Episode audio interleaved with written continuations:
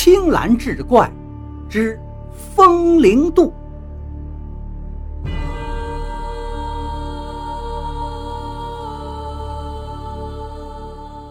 书接上回，话说这一天，韩老六从宫里往家走，忽然从胡同口闪出一个熟悉的人影。韩老六一看，又惊又喜：“谁呀？张铁嘴！”韩老六就把张铁嘴请到家里，吩咐瑶瑶置酒炒菜。张铁嘴对韩老六道：“兄弟，你现在是陷入富贵乡了，已经把我交代给你的事儿全忘了吧？”韩老六这才想起，张铁嘴曾说过让他及时抽身。张铁嘴对他说道：“这一回。”他就是来提醒他离开京城的，兄弟呀，伴君如伴虎啊，你可得激流勇退，方为上策。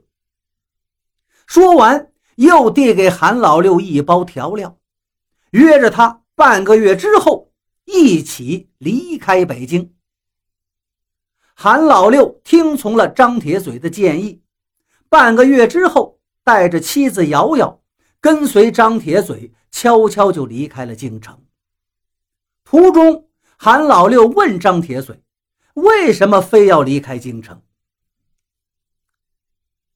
张铁嘴道：“兄弟呀，你知道慈禧老佛爷为什么那么喜欢你做的慈骨鲤鱼汤吗？因为呀，那里头最重要的一味调料就是烟土啊。”这事儿如果败露，你岂不是大祸临头了？韩老六恍然大悟，怪不得慈禧老佛爷这么喜欢慈骨鲤鱼汤，原来给里头下了烟土啊！张铁嘴说，当年他为陕西府台大人看相时，无意间得知慈禧太后一行不日。必经风陵渡口，他知道这是报答韩老六的机会，因为他料到慈禧一路风尘，如果在岸边准备一锅鲜汤，必能引起他的注意。于是让韩老六制盆熬汤，然后在头两天悄悄在汤中放了少量的泻药，让其他背河的人身体不适，这样。就给韩老六创造了能背住慈禧渡河的机会。果然，慈禧上岸之后，他又悄悄把烟土放到汤里。他料定，慈禧喝了这放过烟土的汤，回到西安之后肯定还想喝，到那时肯定就会把韩老六召到身边。果然如他所料，韩老六被慈禧下旨召到了身边。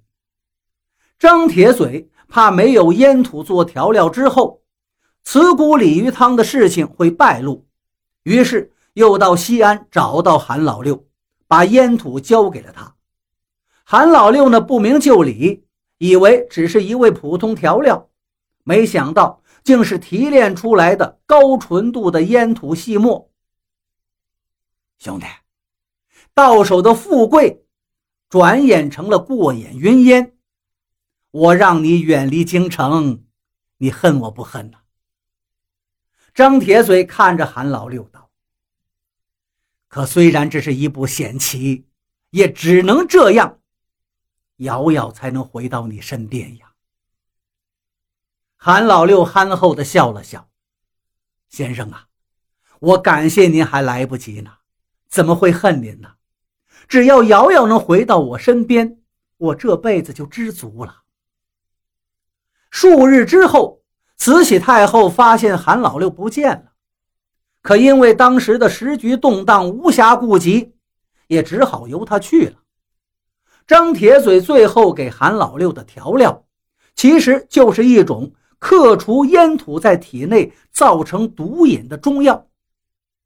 慈禧这毒瘾不犯，自然也不会找韩老六麻烦了。其实他到死也不会想到。被他视如草芥的两个普通百姓，也曾将他玩于股掌之中。几年之后，慈禧暴毙了，有人就在风陵镇上开了一家酒楼。酒楼里有一道主打菜肴，叫做慈姑鲤鱼汤，那里也成了背河汉子们经常出入的快乐之地。据说这酒楼就是韩老六跟张铁嘴开的，那道汤依然是鲜美无比，自然。汤里少了一剂神奇的调味。